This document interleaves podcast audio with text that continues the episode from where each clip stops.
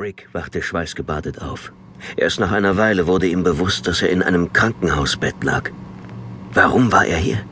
Was war passiert? Er erinnerte sich nur, dass er mit seinem Partner einen Gefangenen gejagt und wahrscheinlich eine Kugel abbekommen hatte. Langsam stützte er sich auf einen Ellenbogen. Er sah sich um. Im Zimmer war sonst niemand.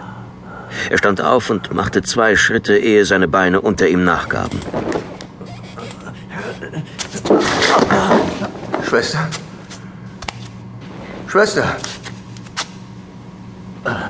Er hatte keine andere Wahl. Er musste ohne Hilfe aufstehen und stützte sich am Kleiderschrank ab. Wieder sah er sich um und zog eine der beiden Schubladen auf. Darin lagen eine Jeans, ein T-Shirt und Turnschuhe. Er zog sich mit Mühe an und sah auf den Flur hinaus. Ist hier jemand? Er lehnte sich an die Wand und ging dann langsam auf den Empfang zu, der am Ende des Flurs zu sehen war.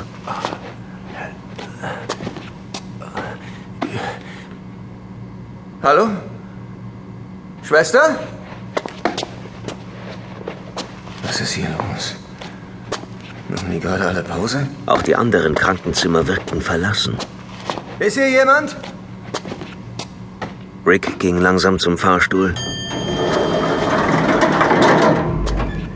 betrat ihn und drückte auf der glänzenden Metalltafel die mit dem Buchstaben E beschriftete Taste.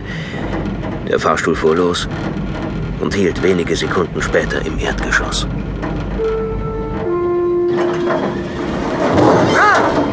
Als sich die Türen öffneten, rutschte eine Männerleiche auf den Fahrstuhlboden.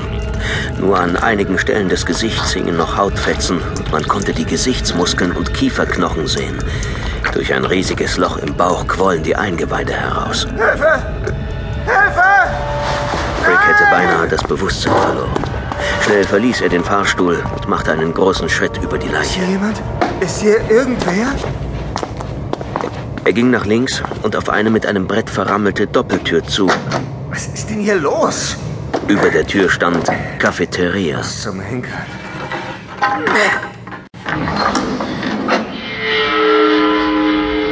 Vor sich sah er ein Dutzend Leichen.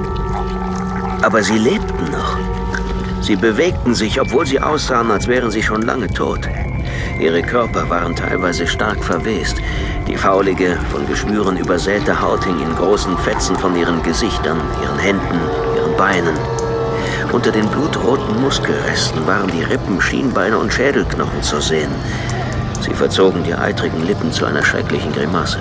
Und ihre Augen? Ihre toten Augen starrten blind vor sich hin und sahen einfach nur schaurig aus. Die lebendigen Leichen kamen langsam auf Rick zu. Nein, nein! Nein, nein, lass mich in Ruhe! Nein, geht weg! Geht weg! Rick entriss sich mit Mühe dem aggressivsten Angreifer und stürmte auf den Flur.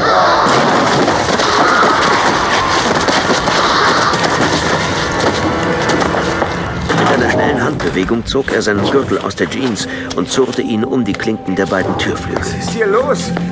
Was ist denn hier los? Er rannte ins Freie und über den Parkplatz in Richtung Hauptstraße, die nicht weit entfernt war. Weit und breit war keine Menschenseele zu sehen. Überall lagen alte Zeitungen und Abfälle herum. Alles wirkte wie ausgestaubt. Rick ging los, ohne eigentlich zu wissen, wohin er wollte.